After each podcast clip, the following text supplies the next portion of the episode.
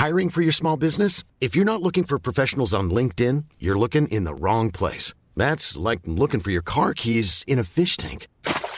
LinkedIn helps you hire professionals you can't find anywhere else, even those who aren't actively searching for a new job but might be open to the perfect role. In a given month, over 70% of LinkedIn users don't even visit other leading job sites. So start looking in the right place. With LinkedIn, you can hire professionals like a professional. Post your free job on linkedin.com slash people today.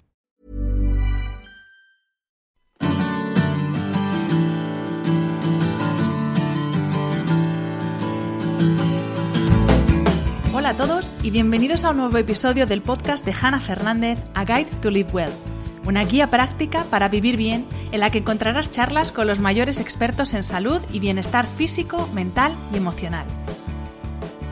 Esta semana vamos a volver a tirar de filosofía para intentar entender un poco mejor nuestro mundo. En agosto de 2020 tuve el placer de charlar con el doctor en filosofía José Carlos Ruiz sobre algunos de los conflictos que tenemos los seres humanos con la sociedad en la que nos ha tocado vivir. En ese episodio, es el número 73 y lo puedes escuchar en la app de Podimo, charlamos sobre la construcción de la identidad y sobre la amistad. Hablamos del hiperindividualismo que lo invade todo, de la búsqueda de la felicidad, o mejor dicho, de su encuentro. Y reflexionamos largo y tendido sobre la primacía de la conexión frente a la relación. José Carlos vuelve esta semana al podcast para seguir charlando sobre cómo aplicar la filosofía a los males de la vida moderna y en concreto a cómo utilizarla como herramienta frente al desánimo. Somos muchos los que nos vemos sobrepasados por el ritmo de nuestra vida, una vida en la que hemos profesionalizado el tiempo libre y tenemos agendados hasta los momentos de no hacer nada, porque estamos obsesionados con el rendimiento y la productividad, y porque desde luego somos intolerantes a la incertidumbre, ya que como decía Ortega y Gasset, hemos perdido el sentido de la perspectiva. Antes de comenzar con la entrevista, quiero presentarte al mecenas de este episodio. Gracias, Tid, por confiar en este podcast. TID, T-I-I-Z, es la primera clínica especializada en ortodoncia invisible en España. Su propuesta es una nueva forma de entender la ortodoncia más estética y más cómoda para sonreír sin complejos desde el primer día. En TID te ofrecen un precio justo, cerrado y sin sorpresas y la posibilidad de financiar tu tratamiento hasta en 48 meses. Utilizan los alineadores Invisalign, que son transparentes, se pueden quitar fácilmente para comer y su mantenimiento es tan sencillo como limpiarlos una vez al día con agua y un cepillo. Gracias a la tecnología 3D puedes obtener una simulación de cómo va a ir evolucionando tu sonrisa hasta el final del tratamiento. El resultado es más rápido y más preciso y sin el dolor de los brackets tradicionales. Y además puedes comer y beber lo que quieras sin estar pendiente de los molestos restos de comida en el aparato. Sonreír es el primer paso para afrontar el desánimo del que vamos a hablar en este episodio. Y esa actitud de sonreírle a la vida es la que te va a permitir cambiar tu mundo y hacer felices a quienes te rodean. Gracias a ti tendrás siempre tu mejor sonrisa. Descubre más entrando en tiz.es. Recuerda, tiiz.es. Te dejo el enlace en las notas del episodio. Bienvenido José Carlos y muchas gracias por aceptar esta nueva invitación a este podcast. Pues nada, Hanna, muchas gracias por la invitación, un placer.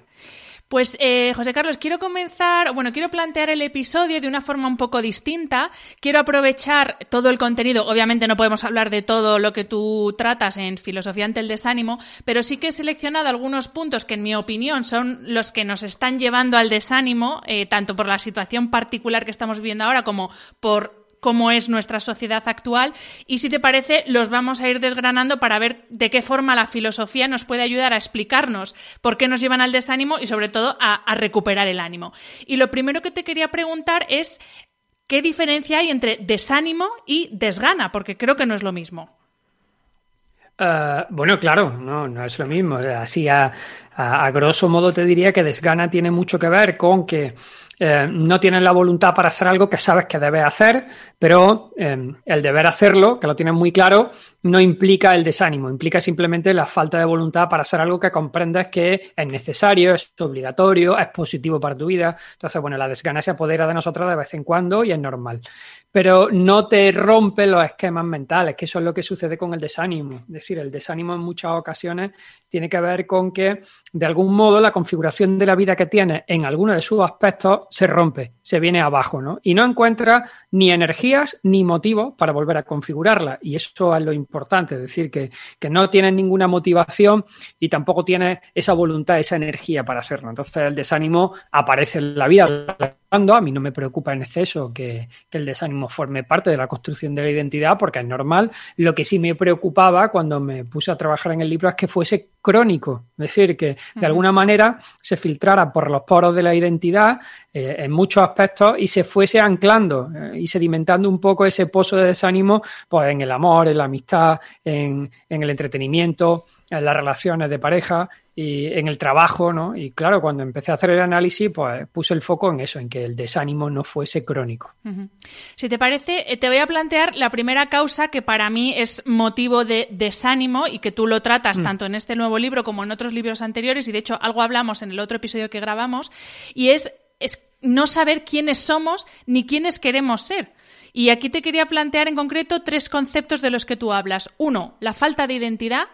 Dos, el exceso de identidad. Y tres, la poliidentidad, que es una cosa que me he inventado yo, porque claro, ahora como que queremos, y es a propósito de lo que leí en el libro de las máscaras que tú hablas, claro, ahora queremos ser tantas cosas, básicamente queremos serlo todo, que hay gente que tiene como, ¿no? Identidad múltiple.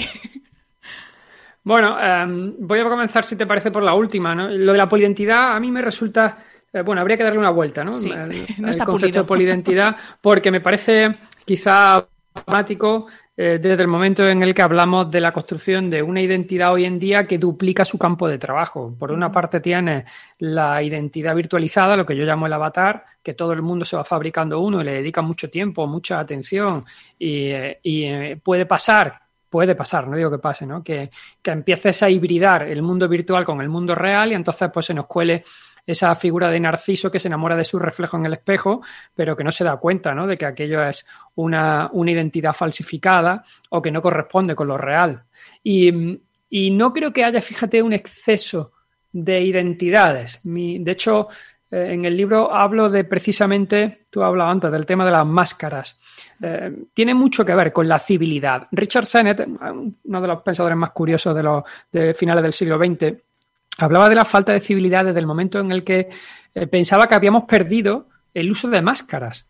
La gente suele pensar que la máscara es algo pues, negativo y que falsifica, pero entendido desde la perspectiva de Sennett, me parece muy interesante recuperar las máscaras y mientras más máscaras mejor, porque la máscara implicaba que ponías el foco de atención siempre en el otro, es decir, en los contextos en los que el otro formaba parte de la construcción de tu identidad. Y entonces teníamos una máscara para estar en casa con la familia, otra máscara para estar con los amigos, otra máscara para estar en el trabajo, en la universidad, otra máscara si vas a una cena, en fin, sabía interpretar los contextos, ibas cambiando las máscaras y las máscaras lo que hacían era potenciar la civilidad, la capacidad de civilización, de mezclarte con distintas eh, personas y con distintas esferas sociales poniendo máscaras diferentes. Es decir, que la máscara lo que hacía era, en el fondo, facilitar esa transición a la comunicación con el otro y teníamos un montón de máscaras.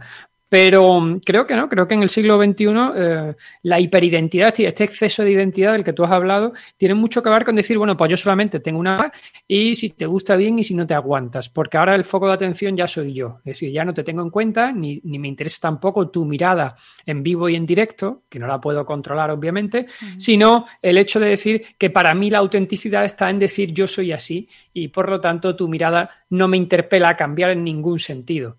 De hecho, eh, Richard Sennett habla de la condena moral de la impersonalidad, es decir, la gente ya se autoobliga a tener esa especie de identidad fortísima que, no tenga en cuenta nada más que que el otro te acepte o te rechace al completo. No, es lo único, también, también Lipovetsky habla de eso, ¿no? habla del reino de la personalidad, que tiene que ver con ese modelo de identidad del que tú hablas, donde dice que el, el yo, nuestro yo, lo que está presentando de una manera casi evidente es un deseo muy irrefrenable, y, yo creo que esto lo estamos viendo en redes sociales especialmente, de tener que revelarnos, ¿no? De decir, bueno, esta, yo soy así, fíjate, soy auténtico, ¿no? Entonces, bueno, el, tema de la máscara me interesa mucho con ese exceso de, identidad. Pero yo apuesto más por quizá la, en, una pelea que tenían entre Heidegger, bueno, una pelea, una, una discusión filosófica, ¿no? Entre Heidegger y Levinas. Heidegger apostaba, fíjate, por el hecho de pensar que la construcción de la identidad era el apropiarse de uno mismo y decía que la auténtica libertad de un sujeto está en poder apropiarte de ti mismo. Sin embargo, Levinas llegó a responderle de una manera muy bonita, a mi entender, que decía que la auténtica libertad pasa precisamente por desentenderse de uno mismo, por liberarse de uno mismo. Es decir, que la identidad no esté cerrada, que no tengamos um, que cercenar la posibilidad de ir cambiando, evolucionando, ir nutriéndonos con las diferentes cuestiones que nos van sucediendo a lo largo de la vida, porque de lo contrario, al final empezamos a enfocar la construcción de la identidad desde el rango de lo que yo denomino en el libro la bulimia emocional, ¿no? Esa necesidad de estar experimentando cosas, vomitarlas en redes y esperar la evaluación del otro sin dejar que el nutriente vaya sedimentando la experiencia y extraer algún tipo de sabiduría de ahí. Has mencionado, claro, varias veces ya el tema de las redes sociales y es, bueno, yo cuando reflexiono sobre el tema de la identidad, es verdad que si lo aplico al ámbito digital y quizá por ahí va más mi, concepto de polidentidad, es que ya no es que reivindiquemos nuestra identidad como así soy yo, es que en redes sociales incluso creamos una identidad que no somos nosotros, ¿no? No sé si a eso es a lo que te refieres con nuestra falta de identidad. Bueno, no, no es que no seamos nosotros, es que eh, lo que construimos en las redes sociales es un avatar, es la idealización del yo. Es decir, la red social tiene el atractivo de crearte una identidad virtual donde tú vas a poner todo tu ahínco, todo eh, tu tiempo, tu esfuerzo por idealizarte para que el otro te vea como tú quieres que te vean. Y entonces la frase que sube, el filtro que le metes a la foto, la reflexión que te has pasado mucho tiempo pensando, toda esa idealización del yo aparece en ese mundo virtual. Y claro, yo entiendo que, esa identidad es muy atractiva porque tomas el control no solo de la construcción de tu identidad y lo tomas 100%, sino que además eh, tienes la capacidad de controlar o teledirigir la mirada del otro hacia donde tú quieres que mire. Y esto en la vida real no pasa. Es decir, cuando tú sales a la calle eh, no puedes controlar la mirada del otro ni sus criterios de atención, pero en tu red social sí puedes decir, quiero que el otro vea de mi perfil esto y que conozca de mí exclusivamente esto y esté atento exclusivamente a esa parte. Entonces, bueno, entiendo que, que ese avatar cada vez más sea seductor, ¿no? Y este eh, sedimentando cierta identidad incluso en la vida real. Es decir, el problema muchas veces es que cuando apagas la pantalla y te miras en el espejo, la identidad virtual, que a lo mejor tiene una aceptación muy buena, no tiene nada que ver con la identidad real con la que tú te mueves por la calle, ¿no? Y entonces empieza a perder desinterés en el mundo real, ¿no? La desgana de lo real, de lo que yo hablo en el libro, la desgana de lo real viene a veces por eso, ¿no? Por, porque ese criterio atencional que tú dedicas a la pantalla y que te da réditos, incluso emocionales, no te lo da la vida real cuando sales a la calle justamente de, esa dualidad eh, mundo digital, mundo real, eh, era mi, siguiente cuestión. Y porque tú dices en el libro, imaginad si hiciéramos algo parecido a lo que hacemos en redes, pero en el mundo real, es decir, ponemos mucho empeño, mucha dedicación, mucho eh, esfero, perdón, mucho esmero en cómo tratamos al otro, en dar siempre los buenos días con una sonrisa, en tener tu mejor versión siempre en todas las facetas de tu vida. Y ahí es verdad que si comparas el mundo digital con el mundo real, el mundo real es realmente hostil, si lo piensas, porque claro, la gente no va por la calle como ves que está la gente en redes sociales. Bueno, claro, si lo comparas con lo que hay en las redes sociales, no sabría decirte si la hostilidad está solamente en el mundo real. ¿eh? Bueno, yo no creo que sea hostil. Yo creo que el mundo, el, el, mundo real es trágico. Es decir, hay una tragedia, forma parte de la vida, hay, hay momentos de comedia, hay momentos de drama. Lo que pasa que, claro, que si hemos estado ocultando la parte más dramática de la vida, especialmente, por ejemplo, con el confinamiento, donde apenas se ha visto sufrimiento eh, a nivel mediático, ¿no? Y estamos diciéndole a la gente, oye, eh, haz pública tu felicidad y todo aquello que, te, que, que, te ponga contento, compártelo, ¿no? Y se le da el término compartir y exhíbelo. Sin embargo, aquello que te provoque dolor y sufrimiento, por favor, déjalo en tu ámbito privado. Y claro, pues tenemos una contradicción y es que pensamos, que, quizás la vida real sea, pues como tú dices, ¿no? Un poco, eh, no te diría sufrida, pero... Eh, no sé, tú has utilizado qué término has dicho de la vida real. Yo he dicho hostil, pero bueno, que, es poco apetecible, que prefieres refugiarte siempre en lo virtual porque ahí siempre, hay purpurina y unicornios, ahí seguro. Claro, pero ten en cuenta que es que lo virtual es muy seductor porque tiene mucho control de muchas cosas, ¿no? Mientras que la vida real, no, la vida real eh, tiene esa magia de lo imprevisto en muchas ocasiones. Por eso también es cierto, ¿no? Que en la vida real nos permitimos las vacaciones morales a veces y, desconectas y no quieres saber nada.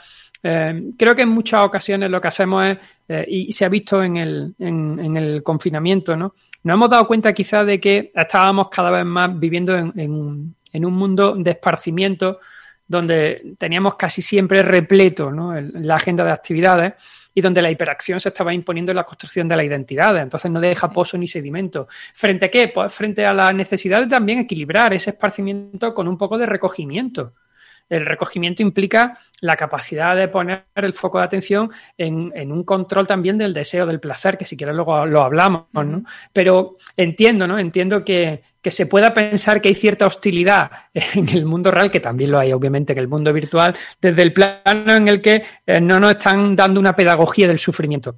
Es decir, estamos entrando en una especie de aleccionamiento de, lo placentero, entre comillas, placentero, ¿vale? En lo que nos hace feliz, en lo que nos estimula, en la activación del deseo, y sin embargo, la otra parte, la, parte quizás más dramática de la vida, pues está, eh, eh, digamos, empujada al plano de lo privado, ¿no? Y, y, esta provoca que cuando te llegue el sufrimiento, que te va a llegar, porque forma parte de la existencia, o cuando te llega el desánimo, pues no tengas la capacidad referencial para salir de ahí por ti mismo. Y entonces, bueno, de ahí el auge de los libros de autoayuda, ¿no? Donde la gente, pues, cuando llega ese momento malo de su vida, no sabe cómo salir porque no ha tenido esa pedagogía del sufrimiento y entonces tiene que acudir a elementos externos. Eh, dices también en el libro que yo lo, he identificado para mí claramente como otra causa de desánimo, que, muchas personas tienen la sensación de estar incompletos y que en lugar de llenar su vida, lo que hacen, hacen o hacemos es llenar nuestra agenda de cosas que hacer. ¿Cómo es posible que nos sintamos incompletos cuando realmente en, en el mundo, en la sociedad en la que vivimos, es bastante fácil, entre comillas, tener lo que en principio necesitamos para sentirnos completos, ¿no? ¿Cómo convive el, sentirse incompletos con todas las posibilidades que tenemos a nuestro alrededor? Claro, a ver, si supiéramos qué es lo que realmente necesitamos para sentirnos completos, lo haríamos. El problema está en que yo creo que no lo, no lo sabemos. Es una sociedad muy, muy que funciona con criterios eh, de velocidad eh, muy altos y, también de aceleración. De hecho, yo creo que lo inmediato se impone cada vez más. Y esto implica, cuando tú vives en un mundo muy inmediato, que hay poco tiempo para la reflexión. Es decir, necesitas tomar distancia y no puedes hacerlo porque tienes una agenda muy cargada. ¿no? Y como no te separas de lo inmediato, al final lo que te sucede es que el foco con el que tú te manejas es un foco que va hacia lo inminente. ¿no? Y la apertura de ese foco, como si fuese una cámara, ¿vale? Bueno, pues la apertura de ese foco es muy estrecha. Entonces, es como si fuésemos todo el rato con una turbotemporalidad temporalidad corto, presionando por ir pues, detrás de la próxima experiencia, de la próxima actividad, etcétera, etcétera. Y entonces el entorno apenas lo percibes cuando corres mucho, porque lo que te fijas es lo que está delante de tus narices. Y el resto, lo que le sucede es que se desenfoca. Entonces, claro, cuando estás tan pegado a lo urgente, que creo que es lo que nos pasa, al final miras la vida muy de cerca y, y condiciona la vista, es decir, lo que tú estás viendo en ese momento, y también el pensamiento a algo exclusivamente próximo. Y, reduce muchísimo ese campo de mira. Y las consecuencias terribles porque te falta la perspectiva. Entonces, claro, eh, no me extraña que la sensación de estar incompleto sea grande cuando solamente te centras en lo que tienes exclusivamente delante, ¿no? Y te pongo el ejemplo de la agenda, ¿no? Desde cómo en muchas ocasiones esa hiperacción de la que tú hablas o, o de la esas opciones que te da la vida, que todas las conocemos y son accesibles, pues también se convierten a veces en una tiranía. ¿no? Antes la agenda tenía un plano exclusivamente o principalmente profesional.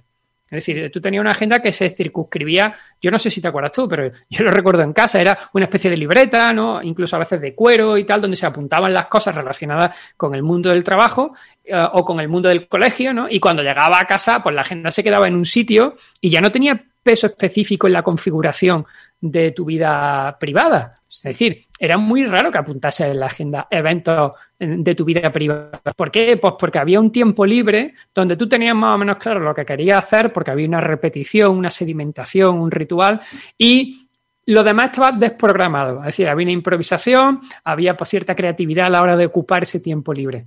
Es decir, que, que, teníamos un poco de control y también nos dejábamos llevar en ese tiempo libre. Pero si no tomamos el control, eh, al final lo que sucede es que la agenda se impone eh, ante ti. Yo ahí cuento en el libro que yo a mí me pasó de levantarme una mañana y encontrarme que como yo comparto agenda familiar, agenda profesional y con algunos más, pues y con los amigos de repente te levantas un día y te encuentras tres apuntes en una agenda de lo que vas a hacer ese día y no lo has hecho tú ninguno con lo que ya no eres dueño ni siquiera de tu propia agenda. Entonces, creo que el, concepto de hiperacción o de ocupar espacio, la sensación de estar incompletos cuando tú tienes tal cantidad de actividades que están puestas constantemente en la agenda, de la que a veces ya no eres ni dueño, hace que empieces a experimentar la, vida a través de una concatenación de hechos cerrados, uno tras otro, tras otro, tras otro, que van eclosionando cada hecho, porque está apuntado en la agenda y cuando lo acabas desaparece, aparece como un check, es decir, ya lo he chequeado, lo he hecho, y no existe continuidad, ese es el problema.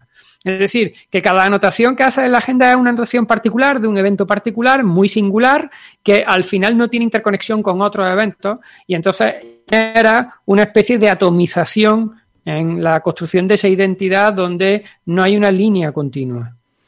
Has mencionado antes justamente la palabra ritual y quería que entrásemos también en, este concepto y en cómo estamos perdiendo tanto los rituales de lo cotidiano como, y también lo, lo hablas mucho en el libro, yo creo que también estamos perdiendo cultura, tradición, o sea, todo lo que nos configura, volviendo a hablar de la identidad, mm. todo lo que configura nuestra identidad, lo estamos dejando de lado en esa bulimia emocional que decías antes de tener que estar ¿no? nuevo. Y, y, tú lo dices en el libro, que hemos pasado del ritual, que es como algo más interno, a la ceremonia, ¿no? Que es eso de mm. hago la foto y lo subo y lo comparto porque si no, no ha pasado.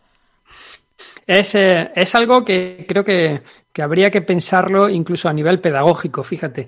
Em, el ritual, ya lo decía Byung Chul Han, el coreano, en su último libro, ¿no? La pérdida de los rituales, yo lo he ampliado al campo de la ceremonia. Em, ¿Por qué? Porque eh, había una pedagogía incluso del placer en los rituales, es decir, cada, cada casa tenía unos rituales muy concretos que se hacían en microcomunidades que iban eh, configurando una parte de nuestra identidad. Entonces, cuando tú salías de tu casa y entrabas, por ejemplo, en casa de un amigo, encontrabas una extrañeza tremenda en sus rituales, ¿no? Y te parecía todo tan extraño. Ibas a casa de un tercer amigo y te pasaba igual, ¿no? Facilitaba, por ejemplo, el contraste facilitaba el pensamiento crítico que se activaba por comparación, ¿no? Por decir, joder, pues hacemos nosotros unas cosas y, mi amiga hace otra completamente distinta. Y entonces enriquecía mucho la vida, esa diversidad de tener una identidad sedimentada, un ritual, ¿no? Que te iba dando un acompañamiento a lo largo de toda tu trayectoria vital y que empezaba yo hablo de, un hilo, hago la metáfora del hilo de que, bueno, el hilo está tenso porque vaya donde vaya, ya lleva una identidad sedimentada en ese ritual. Entonces, pues el, el destensarlo en muchas ocasiones sucede en el siglo XXI cuando tú sustituyes ese ritual por un ceremonial. ¿Qué es un ceremonial? Porque en el ritual, digamos que la comunidad es la que eh, ejerce el peso específico en la configuración de la identidad. No al completo, pero sí hay un alto porcentaje comunitario en esa construcción del ritual. Sin embargo, en el ceremonial no. El ceremonial implica que hay, eh, en, el caso, por ejemplo, del hogar, donde se mete una pantalla a través de una red social y, son las nueve de la noche en casa y todo el mundo está sentado en su sofá, eh, haciendo un ceremonial muy concreto donde lo importante eres tú. El ceremonial está estructurado con una serie de normas para formar parte de ese ceremonial, eh, una red social en concreta, sea la que sea, y entonces tú te das de alta con tu avatar y empiezas a participar en ese ceremonial. ¿Qué es lo primero que suele hacer? Bueno, pues observas cómo la gente participa en ese ceremonial para entender un poco cómo se configuran las reglas de participación. Luego ya tú empiezas a participar y estás esperando la respuesta de los demás miembros de esa ceremonia. Pero lo importante es tu papel en la ceremonia, es decir, de repente los otros dejan de ser importantes en la configuración de tu identidad y empiezas a tener una preocupación mayor por tu papel dentro de la ceremonia y cómo evalúen tu papel dentro de la ceremonia. Y en esa construcción eres tú el dueño de esa identidad que vas generando. ¿no? Y entonces te puedes encontrar, que creo que puede ir pasando, que, o que sucede ¿no? cada vez más, que dentro de un mismo hogar en el salón de casa haya tres personas participando en ceremoniales con otros yo virtuales, con otros avatares, sin necesidad de tener una interrelación ritual con los que tienes sentado al lado en el espacio físico, es decir, en el vivo y en el directo. Es decir, la vivencia que se construye dentro del plano del vivo y del directo pasa a un segundo plano y se sustituye por una virtualización del ceremonial.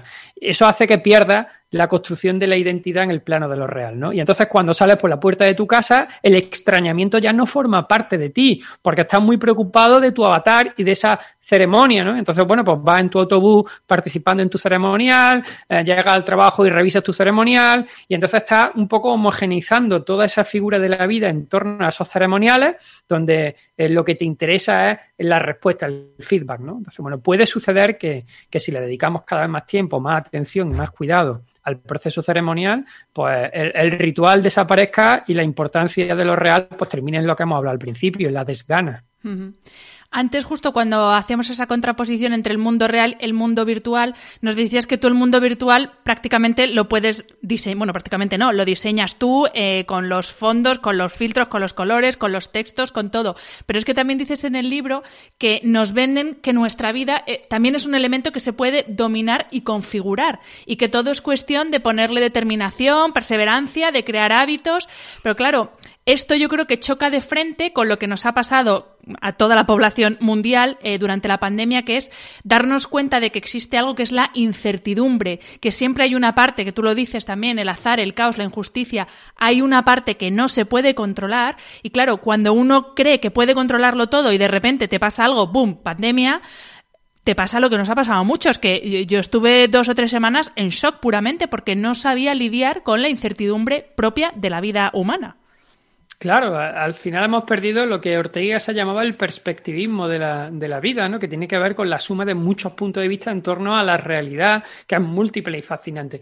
Pero em, en dos planos, tanto en el real como en el virtual, se ha ido modificando mucho esa percepción de lo que se supone que es lo incontrolable de lo real. Y eh, claro, yo entiendo ¿no? que, que, a nivel productivo, productivo, interese decirle a las personas que son los dueños de su propia vida y que si se apropian de su propia vida, pues podrán llegar a, lo que les dé la gana constantemente, ¿no? Y entonces eviten o, digamos, oculten esa parte de la vida que tiene que ver con el caos o con la injusticia o te diría con la endogamia, ¿no? Que está muy asentada en nuestra sociedad incluso con el factor como la suerte, que ya incluso hay muchos libros que te dicen que tú puedes controlar la suerte o que eres capaz de controlar el azar. Y claro, esos discursos motivacionales que ocultan ¿no? el, caos o la injusticia o, la endogamia y tal, tienen un interés muy productivo que termina siendo muy rentable a un sujeto que considera que puede ser el dueño completamente de su vida sin tener en cuenta cuestiones tan importantes como, por ejemplo, sus circunstancias. Es decir, eh, las circunstancias reales las que van configurando, de cierto Gasset, que dos tercios de la vida de una persona se pueden medir o se pueden más o menos conocer por el lugar en el que nace y el año en el que nace. Es decir, hay dos tercios de tu vida que van a configurarlo tus circunstancias, que no las eliges tú, que vienen impuestas. Es decir, la, el, el nivel cultural de tus padres, el nivel socioeconómico, el colegio en el que te educas, el barrio en el que creces, eso va configurando inevitablemente una parte de tu identidad. Inevitablemente, no digo toda, pero sí inevitablemente. Entonces, claro, si yo te digo que eso no tiene ninguna importancia, porque te pongo como ejemplo a un Max Zuckerberg, a un Steve Jobs, que en el garaje de su casa era como tú y ha llegado a ser famosísimo mundialmente, y elimino cualquier circunstancia real de esa vida y además otra cuestión que también me parece muy relevante. Em, hago una relajación de la simbología estética en esos mensajes, es decir, ya las clases sociales altas pues no tienen la estética que tenían hace 40 años, donde había una separación exclusiva entre clases sociales, nada más que empezando por la estética. Tú sabías que aquel era rico porque llevaba un coche de lujo, un reloj de lujo, un traje de lujo, etcétera, etcétera, y conocía una distancia enorme entre esas circunstancias que habían configurado a ese sujeto y a ti. Pero claro, si ahora sale que tú tienes, el mismo móvil que tú llevas, la misma camiseta de Zara comprada, cuando te das cuenta, hay algo que te hace pensar que puedes tener el control de esas circunstancias y que no son importantes en tu vida y que por lo tanto te puedes lanzar la cuestión de, del ideal por encima de lo real.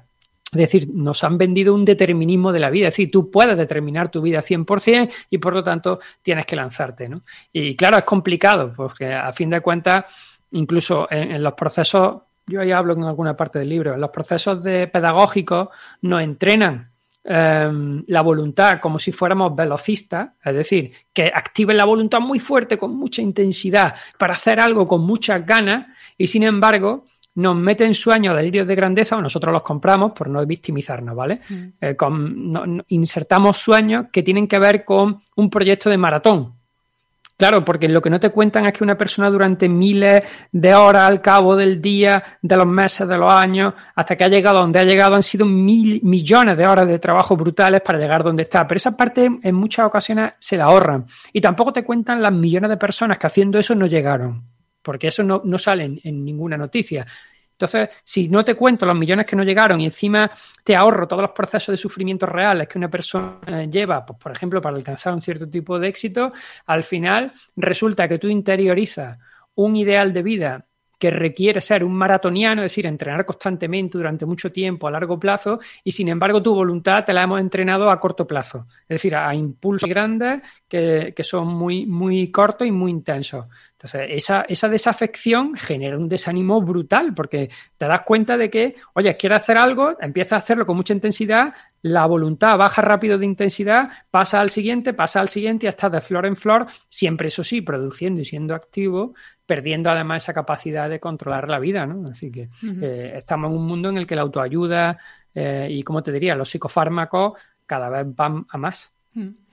Eh, José Carlos, hay un tema, no, no, lo tratas directamente en el libro, pero sí que yo creo que, lo tratas eh, en, otras partes, que para mí es una causa de desánimo absolutamente, que es la adicción a la prisa con la que vivimos. De hecho, eh, yo bueno, leo mucho a Byul Chung Han, de hecho, he recuperado mi, gusto por la filosofía leyéndole a él y leyéndote a ti, y él habla de la sociedad del rendimiento, que está muy relacionado con, pues eso, con esa adicción a la prisa que, en la que vivimos, y tú lo mencionas en el libro como la atomización del tiempo. Y me gustaría que nos desarrollaras un poco un concepto que has, que has dicho antes, que es que perdemos la continuidad temporal. ¿Qué quiere decir eso? Bueno, la continuidad temporal eh, tiene mucho que ver con darle un sentido, decía creo que era Schopenhauer, que la vida cobra sentido cuando uno mira hacia atrás, pero que se tiene que vivir hacia adelante. Eso significa que las categorías temporales tienen que recuperarse en la construcción de la identidad. Es decir, no podemos pretender que toda la intensidad y la perspectiva se ponga exclusivamente en un presente inmediato, porque entonces vamos a perder la perspectiva de lo que es importante en la vida o de esa construcción de la identidad. Hay una sociedad que, aboga mucho, por ejemplo, porque nos convirtamos en personas inconformistas, de manera que incluso la capacidad de disfrutar de la vida con respecto al rendimiento que lleva en esa sociedad del rendimiento de la que tú hablas es casi absurda. Es decir, te están diciendo que te autoexplota en el sentido de que des lo máximo de ti todo el rato en todas las facetas, pero no te dicen cuando lo consigas, párate y disfrútalo durante mucho tiempo y repítelo. No, no, eso no te lo dicen. Entonces, claro, estamos entrando en una sociedad que, que exige una atomización en todo lo que se hace con una intensidad altísima. Yo hablo de una horizontalidad intensa en cualquier aspecto de la vida. Digo cualquier aspecto, te voy a poner ejemplos. Es decir, ahora hacer una lista de la compra requiere una intensidad muy alta y un tiempo y una dedicación para saber todos los ingredientes sanos, lo que nos viene bien para el organismo, hacer la compra perfecta, ir al sitio más adecuado, eh, saber cómo reciclar esa comida en cada momento. Entonces, vale, bien, esto es la lista de la compra, requiere una intensidad y un tiempo, se la dedico y hago la mejor lista de compra y veo programas nutricionales y me entero. Pero es que cuando voy a apuntar a mi hija a una actividad extraescolar, quiero la mejor actividad extraescolar, la más productiva. He visto, me he comprado libros de nuevas pedagogías, he analizado su futuro, etcétera, etcétera. Vale, bien, ya le hemos dedicado también tiempo a eso y a intensidad. Tercera cosa, pues con mi pareja, quiero fomentar una pareja, una relación de pareja mejor, entonces me compro libros para entenderlo, voy a una terapia con mi pareja, buscamos afianzar la relación, vamos con intensidad. Lo mismo pasa con el trabajo, incluso con el tiempo libre. Ya no solamente quiero salir a correr, quiero saber si soy pronador o supinador, quiero superarme y competir conmigo mismo y extraer lo máximo. Claro, cuando te das cuenta, tú dices, joder, he ido a cada cosa con un nivel de intensidad altísimo dándole una importancia brutal porque parece que todo es muy importante constantemente. Y entonces hemos perdido esa capacidad de volver a jerarquizar la vida en una línea de arriba a abajo y decir, oye, pues mira, tiene que haber una continuidad y una jerarquía, porque si no, el agotamiento es brutal y al final del día acaba exhausto, pero por mil cosas las que ha sido con tanta intensidad precisamente porque no ha sido capaz de jerarquizar la vida. ¿no? Esa atomización del tiempo tiene que ver mucho con acudir al instante para extraer siempre la esencia, ¿no? para, para conseguir eh, sacar todo lo que pueda de productividad de ese instante en el que estás viviendo, ¿no? Y al final, pues, pierde la capacidad de jerarquizar, por ejemplo, el placer, que a mí me parece que, eh, joder, para mí es muy doloroso ¿eh? ver cómo cada vez activamos más el deseo, es decir, el deseo le ha ganado ya la partida al placer. Hemos perdido la capacidad de disfrutar de la vida, porque el, deseo se ha convertido en un activo social, te han dicho que el que desea es una persona proactiva, ilusionante, emprendedora, es decir, el estigma que antes tenía desear, que te decía, hombre, intenta no desear mucho porque va a ser un desgraciado y tal, no, ahora ese estigma ha desaparecido y de repente el deseo es el nuevo sum sum corda de la construcción de la identidad, porque son personas maravillosas y proactivas, ¿no? Y el placer, pues, ha pasado de ser algo pedagógico eh, que se repetía porque activaba el deseo, es decir, tú tenías un placer que habías sedimentado con tu familia, con tu amigo, que te encantaba y que lo repetías constantemente, con lo que activabas el deseo para conseguir un placer que ya conocías, porque tenía una pedagogía, bueno, pues eso desaparece y el placer se convierte en un elemento pasivo que puede ser incluso una rémora en la construcción de la identidad. Y te pongo ejemplos muy tontos. Em, no hace mucho, antes de la pandemia, recuerdo que fuimos a un restaurante unos amigos eh, y estuve con los amigos en un restaurante que nos gustó mucho, la cosa estuvo muy bien. Total, que eh, poco, nada, dos semanas antes de la pandemia, habían pasado tres meses y dijimos, oye, volvemos. Y dijeron, no, ¿para, ¿para vamos a volver? Vamos a probar otro. Yo le dije, joder, pero si estuvo muy bien el restaurante. Es decir, hemos experimentado el, placer de la comida que tuvimos, nos pusieron un reservado, nos atendieron de lujo, eh, aquello fue excelente. Vamos a repetir. Entonces, no, porque repetir implica perder una oportunidad de experimentar algo nuevo. Y yo le decía, ya, pero es que si tenemos uno que nos gusta, ¿por qué no sedimentamos un ritual en torno a esto que nos gusta?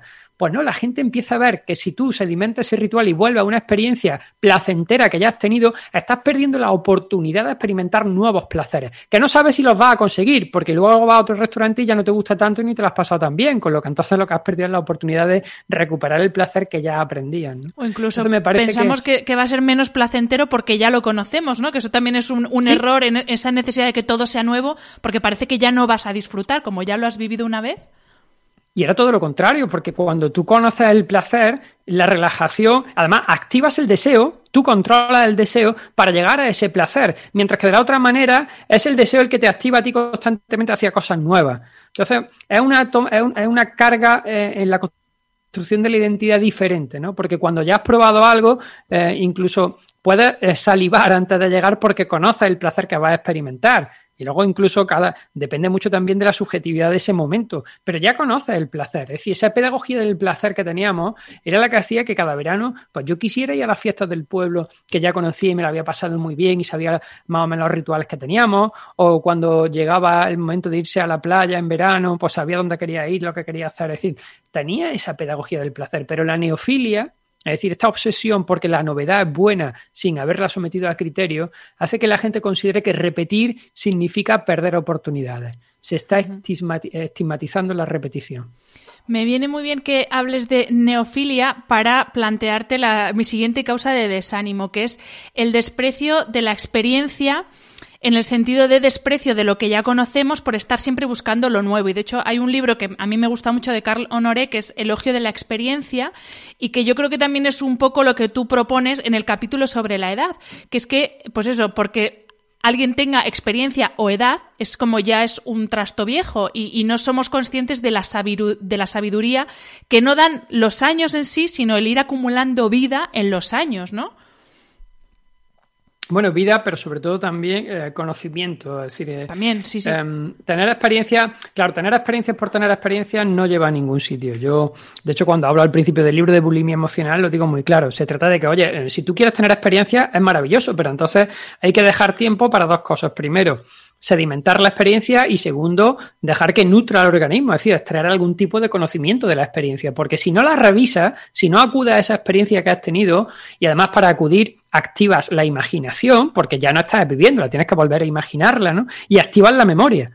que son dos elementos fundamentales, por ejemplo, para la creatividad. Es decir, que revisar una experiencia que uno ha tenido, activando la imaginación y la memoria, eh, implica ver qué podemos extraer de esa experiencia para la vida. Entonces, la sabiduría tiene mucho que ver con la capacidad de extraer eh, de esa experiencia un tipo de conocimiento que te venga bien para el proyecto vital que tienes enfrente. Lo que sucede es que estamos perdiendo esa capacidad de entender que la experiencia es un eje vertebrador de nuestra realidad, sobre todo si hablamos de una experiencia en vivo y en directo, es decir, una vivencia. La vivencia se hace en vivo y en directo, pero si dedicamos cada vez más tiempo y, más energía a eh, experimentar el mundo virtual, es decir, a funcionar con nuestro avatar, pues perdemos la capacidad de vivenciar algo porque lo que estás haciendo en muchos casos es moverte en el plano de lo virtual y no en el plano de lo real. Y con respecto a los ancianos, creo que es un tema de negligencia. Yo en el libro creo que lo llamo así, es decir, tenemos un proceso de negligencia ante lo que consideramos ancianos que desde nuestra perspectiva de la productividad empiezan a ser sujetos no válidos para mucha gente.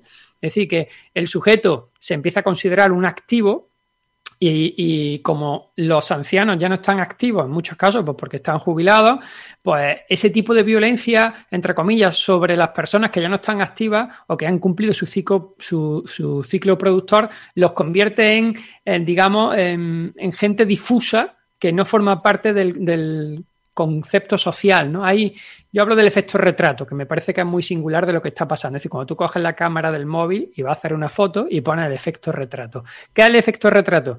Pues que el yo se percibe precisamente como lo importante, ¿no? Y además una especie de autosuficiencia. Y, y lo que hace es que difumina todo lo que hay alrededor que no le interese en la foto se ve de fondo, es decir, tú intuyes que hay, pero no interesa ni importa, ¿no? Entonces, las sociedades tradicionales, antes, eh, donde casi todo era mucho más pausado, las personas más ancianas lo que tenían era una experiencia de lo real. O sea, fíjate, era Claro, tú tenías a tu abuelo, a tu abuela, a tus padres que habían vivido y conocían la realidad y tú hablabas con ellos y te dejaban una serie de enseñanzas que estaban basadas en lo real y en una realidad, además, que estaba en consonancia casi siempre con lo que sucedía en comunidad. Y sus conocimientos eh, eran importantes para adquirir eh, la construcción de tu identidad, sus consejos, sus criterios, etcétera, etcétera. Pero de repente cambian los tiempos y empezamos a percibir, yo creo de una manera muy cruel además, que como el mundo virtual está ganando entero en nuestra atención y en nuestro y en nuestro desgaste temporal, pues entonces ya los conocimientos que ellos tienen del mundo real parecen, y digo solamente parece, que ya no son relevantes para la sociedad contemporánea y lo estamos dejando en un segundo lado. Es decir, la experiencia que la gente en la vida real ha ido acumulando en algunos casos, pues empieza a pasar a un segundo plano precisamente porque la virtualización de la vida está empezando a imponerse. Bueno, es que forma parte todo al final de esa sociedad del rendimiento, ¿no? Que parece que como ya pues mm. las personas mayores ya no rinden, no son productivas, igual que cuando hablábamos del, tiempo libre, tú lo dices en el libro, la profesionalización del tiempo libre, de agendar hasta lo que vamos a hacer en esos momentos de dolce farniente o calma chicha andaluza, que me encanta la reivindicación que haces de, de este concepto, porque claro, como vivimos tan obsesionados con el rendimiento y la productividad, ya hemos, hemos dejado, o sea, ya vemos el aburrimiento como algo malo, esto lo vimos también en el otro episodio, y claro, el aburrimiento es un poco la antesala de eh, la curiosidad y de el querer seguir descubriendo, ¿no? vamos a retomar este tema que me pareció muy interesante cuando lo hablamos la otra vez, eh, José Carlos. Sí, bueno, claro, es que em, yo creo que estamos en un momento muy curioso y paradójico porque tenemos un aburrimiento agitado. Es decir, cada vez nos aburrimos más, pero nos ponemos muy nerviosos dentro de ese aburrimiento. Mientras que antes te aburría y lo que hacías era, bueno, pues te dabas contra una te decían en casa o te calmaban muchísimo. Es decir, la calma chicha andaluza tiene mucho que ver con los veranos que yo pasaba aquí en Córdoba de, de 4 a 6 de la tarde donde no había nada que hacer, absolutamente nada que hacer, porque el calor era inmenso, en la casa pues no se podía hacer mucho ruido y te dejaba llevar y punto pelota y construía mil cosas si hacía falta, ¿no? Es una época, en la nuestra ahora contemporánea, muy complicada. Yo creo que se generan muchos frenesís, es decir, vamos con frenesí a muchas cosas, pero ese frenesí cada vez es más efímero fíjate, es decir, se, diluye, ¿no? Hay una falta de prolongación de, quizás del frenesí en el tiempo, eh, quizás de intensidad, que, además, eh, si no la tenemos, pues entonces no favorecemos ese, esa, esa, languidez, que me parece una palabra muy bonita, ¿vale? La, languidez, dejar que el tiempo se elongue, ¿no? Sin demasiado que hacer, ¿no? ¿Por qué? Pues porque casi estamos, yo creo, muy preocupados y, cada vez más educados en activar el entusiasmo constantemente, en ilusionarte, porque te dicen que la ilusión es lo mejor del mundo y entonces esa proactividad, una vez activada, eh, lo que nos sucede en algunas ocasiones es que los mecanismos de activación y de resistencia, sobre todo los de resistencia, es decir, una vez que lo activas es muy bonito. El problema está que tienen que, eh, esa resistencia tiene que llegar, ¿no? Algún momento si quieres que no llegue el aburrimiento a formar parte de esa identidad, ¿no? El aburrimiento además yo creo que también hace acto de presencia cuando nos tomamos muy en serio el tiempo libre. Y esto se está convirtiendo en una seña de identidad del siglo XXI. Es decir, la gente ha profesionalizado el tiempo libre en todos los niveles. Ya no solamente en el deporte, sino en todo. Es en, la formación, en lo que te exige. Es decir, le exige al tiempo libre una plena realización, porque si no consideras que lo estás perdiendo. Con lo que eh, cuando tú le exiges al tiempo libre una plena realización, una productividad, lo que estás haciendo es bloquear la posibilidad de disfrutar del ocio. Es decir, el placer que te da no tener ninguna presión mm, sobre aquello que haces que te gusta o que te deleita, pues termina eh, fundamentando un tipo de ocio que está sometido a unos estándares de productividad que termina convirtiéndose en algo aburrido o exigente, ¿no? Cuando en realidad debería ser todo lo contrario. Entonces, el entretenimiento además pierde esa capacidad bonita de distracción. Eh, eh, la distracción, yo lo cuento en el libro, viene del latín distraere, que significa arrastrar o tirar y separar también. Es decir, que en teoría la distracción tiene que ver con algo que te separa de donde tú estás y te conduce a otro camino. O sea, imagínate qué cosa tan fascinante el que te separen de donde tú estás y vayas hacia otro sitio y te olvides de ti, ¿no? Esa es la verdadera distracción, la que te va o te lleva a un camino divergente, en la que te apunta a otra dirección. Y esto ya no ocurre. Porque cuando vamos a entretenernos, eh, jugamos con un espacio y un tiempo que ya está cubierto por una oferta titánica de entretenimiento, donde lo que te dicen es, ve probando, venga, esto y esto y esto y esto y esto y esto, ¿no? Y todo está construido, es decir, es un, es un entretenimiento que viene construido del exterior hacia ti y que tú intentas ir, ir encajando constantemente en todos esos procesos de entretenimiento que en, en múltiples casos llegan a la saturación y en otras no te entretienen como tú crees que deberían de entretenerte, con lo que no paras de cambiar de entretenimiento buscando algo que te llene, ¿no? Porque el entretenimiento no te está separando de ti. Es decir, tú sigues pensando que tiene que encajar en ti ese modelo de entretenimiento. Entonces, bueno, ahí dedico un capítulo entero a, a estos procesos del entretenimiento contemporáneo, que yo creo que se nos está yendo un poco de las manos. Totalmente, sí, sí. Sobre todo eso, el, que ese entretenimiento también tiene que ser algo productivo y al que le saquemos un rendimiento. Entonces, claro, la, la sensación de frustración después de, pues por lo mismo te apetece estarte una tarde de domingo viéndote una serie que te gusta en Netflix, pero claro, cuando acaba esa serie, en vez de decir, bueno, pues lo he disfrutado tal, y dices, joder, no, es que he tirado toda la tarde, es que no he hecho nada, es que... Entonces, sí, es un poco que se nos Pero fíjate, sí, pero fíjate eso de las series, que ahora están muy de moda, mm, en muchos casos no le damos la oportunidad a la serie de que nos gusten. Es decir, cuando lleva 20 minutos del episodio primero de la serie, lo quitas pues dices, esto es un rollo, a mí esto no me llena la atención. Y a lo mejor la serie necesita educar tu gusto, pero no deja que te eduquen el gusto, es decir, no deja la oportunidad de separarte de tu propio gusto, de tu criterio estético para experimentar nuevos criterios estéticos, no, le exiges que desde el principio se adapte a ese criterio estético que tú tienes, ¿no? Y entonces cambia de serie y va a otra y va a otra y va a otra. Lo mismo que a lo mejor en el gimnasio, que te apunta a una actividad, vas dos días, no termina de llenarte mucho y la dejas y te vas luego a otra y luego a otro y tú dices, joder, no das tiempo a lo que eh, debería de ser el separarte de tu criterio estético para experimentar nuevos criterios estéticos y ver si te funcionan o no te funcionan. No, no, ya no dejamos esa capacidad de experimentar. No, porque claro, tiene que haber rendimiento, pero además el rendimiento tiene que ser inmediato, porque es, esa prisa con la que vivimos, tiene que ser ya. Efectivamente. Eh, José Carlos, eh, mencionas a lo largo del libro, eh, en un par de, bueno, varias ocasiones, hablas de la filosofía estoica, mencionas a algunos pensadores estoicos, y tenía yo muchas ganas de plantearte el tema del estoicismo, porque sobre todo en redes sociales hay una corriente cada vez más fuerte en defensa mm. del estoicismo, ¿no? Y de vivir ahí con esa voluntad férrea, vaya, como si fueras un guerrero espartano 24 horas al día, pero claro, a veces a mí me apetece dejarme llevar por el hedonismo, entonces yo sí que es verdad que veo veo un poco, a veces me, pues eso, me digo, joder, es que yo debería tener esa voluntad, ¿no? Y esa disciplina para conseguir lo que quiero. Y, no sé, me gustaría que nos hablaras un poco de estas dos corrientes. Sé que esto da para muchísimos podcasts, pero bueno, para introducir el tema y así ya te lanzo la caña para un tercer episodio sobre este Mira, el, a ver, es cierto, yo utilizo los estoicos, pero creo que lo utilizo muy poco porque aquí solo me interesan, me interesan dos planos de ellos en, en, este libro, ¿no?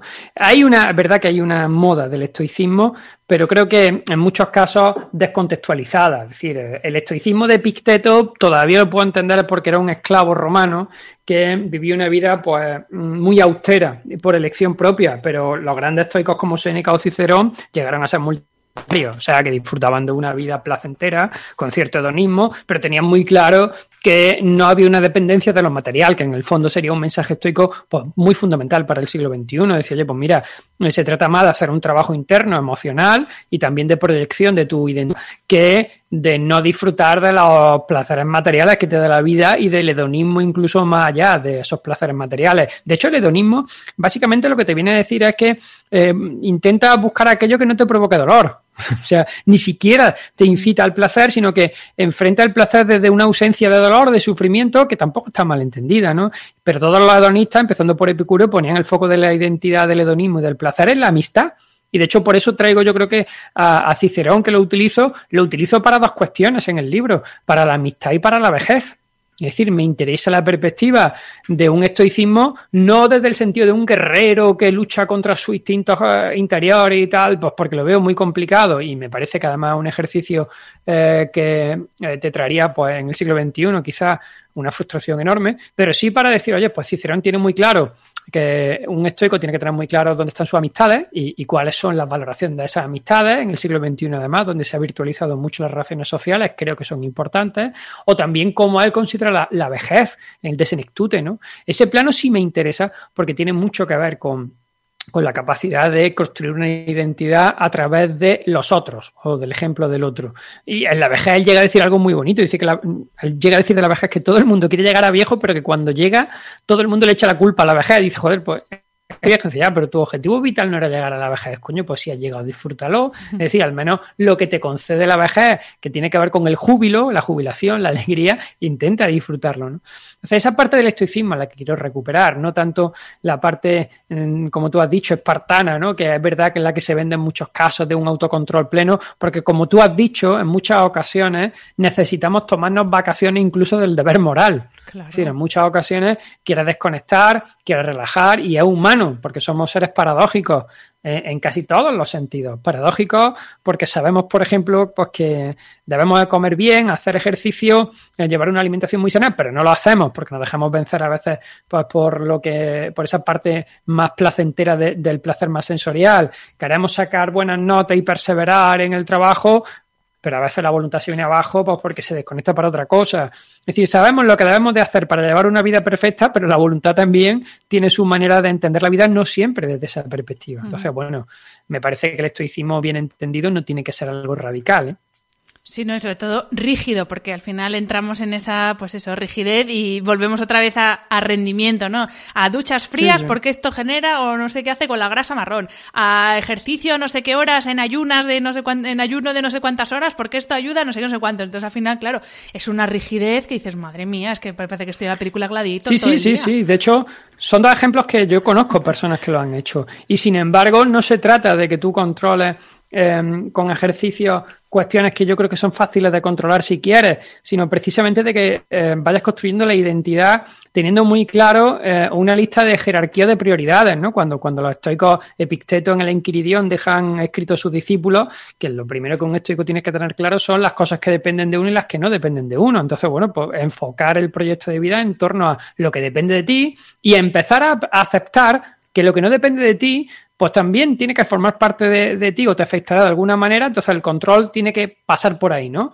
Pues yo qué sé, con, los haters en redes sociales, con las críticas, yo, yo que desde que he sacado el libro, pues me he llevado un par de guantazos enormes, ¿no? De gente que no le gusta el libro y tal. Bueno, pues ya está, sabes que la opinión de los demás no depende de ti, entonces si hay dos o otras personas a los que no les gusta el libro, pues nada, es lo normal, eh, no puedes gustarle a todos, lo aceptas y punto, o gente que te critica, en fin, las opiniones que no dependen de ti no deberían de afectarte demasiado, ni las buenas ni las malas.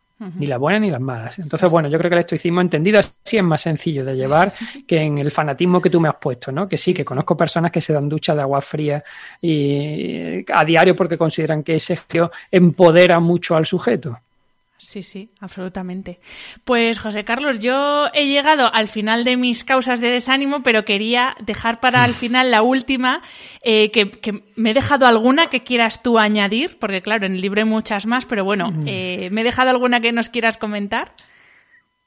Eh, bueno, te diría eh, así por encima que tuviéramos cuidado, quizá eh, hay una que comento en el libro sobre la diferencia entre moda y tendencia, que me parece que sería interesante señalar para tal que no esté escuchando de cara a que la construcción de la identidad sea equilibrada. Y es que en los últimos tiempos las modas se, orientaban o se, se, focalizaban hacia personas de un sector muy concreto. había una moda pues, para gente de 30 a 50 años de clase media o media alta y entonces se diseñaba la publicidad y se potenciaba para ese tipo de personas y el resto que no estábamos ahí metidos pues no nos sentíamos interpelidos eh, a, a formar parte de eso. Pero de repente la sociedad contemporánea ha encontrado el sum corda del sujeto contemporáneo en, el modelo de consumidor total. ¿Por qué? Pues porque antes el que estaba dentro de esa moda quería consumir esa moda, pero el resto no. Entonces, si tú no formas parte de eso, pues no te convertías en un consumidor. Pero de repente llegan las tendencias y las tendencias se convierten en un espacio que no tiene referencias ni relacionadas con la edad ni con la clase social. Eso implica que cualquier persona de cualquier edad empieza a desear formar parte de una tendencia con lo que nos convierte en consumidores universales. Y eso también conlleva que la energía que estamos depositando en formar parte de las tendencias para la gente joven todavía es fácil y la puede gastar, pero a medida que vas cumpliendo años, las tendencias tiranizan o violentan mucho al sujeto. Y pongo ejemplos ahí, como por ejemplo pues el, de, el, de, el de mi madre, que con 75 años me la encontré en Pilates con mi alumna de 21, haciendo Pilates en un gimnasio, y las dos llevaban las mismas mallas de la misma tienda. Y ninguna se siente fuera de contexto. Es decir, las dos estaban en, en un espacio que hace 20 años era impensable para dos generaciones tan separadas unas de otras y que compartían no solamente una actividad física, sino también una estética. Y, lo mismo pasa, yo lo cuento en muchas a mí me pasa pues, con mi vecino que va con 52 años y su traje, con su patinete eléctrico al trabajo y el mismo patinete que lleva mi alumno a la facultad. Y no se siente ninguno fuera de lugar. O, mi padre que lleva un smartwatch, que lo lleva mi amigo también de 30 años menor que él, y han fusionado, han hibridado, ¿no? Las modas han desaparecido y de repente la tendencia hace que todo el mundo quiera formar parte de la tendencia y olvida, ¿no? Esa edad mental o esa clase social, porque aunque lo tengas que pagar a plazo lo va a hacer, ¿no? Mm. Mientras que a lo mejor es multimillonario y se puede comprar 7000 iPhone, tú solo te puedes comprar uno durante dos años pagándolo a plazo, pero olvida, ¿no? Olvida esa seña de identidad tuya. Entonces esa pérdida de la identidad hay que tenerla muy en cuenta porque puede que nos tiranice en los procesos de construcción de la personalidad, ¿no? Y ahí señalo, ¿no? que hay que tener mucho cuidado en que no nos frustremos y que tengamos muy claro eh, lo que son las tendencias y lo que son las modas. Claro, pero ahí lo malo no sería tanto el, pues, democratizar entre comillas las tendencias y que ya no sea tanto, pues eso, es que no tienes edad para, sino el no pretender que todas las tendencias, o sea, llevar todas las tendencias puestas, como digo yo, llevar toda la información puesta, porque al final efectivamente eso es, es ahí es donde está, ¿no? La pérdida de, de identidad, o no sé si lo he entendido bien el, la diferencia entre No, sí, el, hecho, el hecho, el hecho de que se fusionen eh, generaciones no tiene ningún problema siempre que cada generación sepa dónde está y qué pertenece. Pero, por ejemplo, una tendencia que requiere una actualización constante. Estamos en una sociedad donde eh, está el imperio de la actualización sometiendo a la gente con una tiranía enérgica que se precisa para actualizarse. Entonces, cuando tú tienes 20 o 30 o 40 años, seguir la tendencia, bueno, lo puedes medio sobrellevar. Pero cuando tienes 50, 60, 70 años, el, el tener que estar dentro de la tendencia para ser visibilizado empieza a ser muy violento y requiere grandes dosis de... Entonces, claro, la sociedad yo creo que eh, está haciendo que personas eh, se autoobliguen a actualizarse, dedicando mucho tiempo y mucha energía a formar parte de esas tendencias y estamos perdiendo, por ejemplo, por la percepción del legado. Es decir, no recibimos legado porque es que la gente no tiene tiempo de pensar ni siquiera en el legado porque los procesos de las tendencias requieren una actualización constante de ti en todos los sentidos, ¿no? Y, al, y al perder esa, ese segmento generacional, pues quizás estamos perdiendo esa referencia de la que tú hablabas al principio, de la experiencia de los ancianos, de los mayores, ¿no?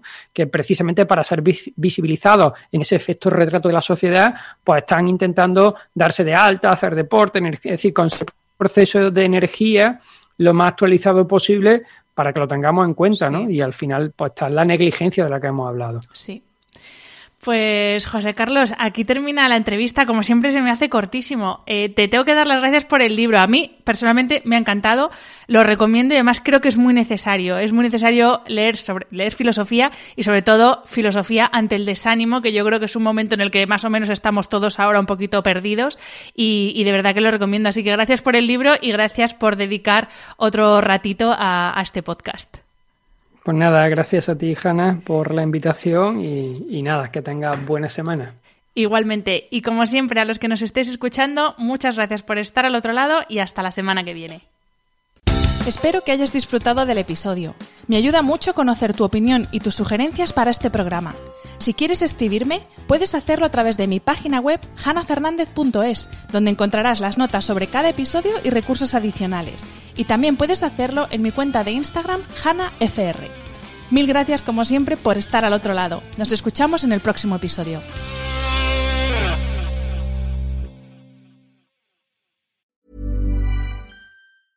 Even when we're on a budget, we still deserve nice things.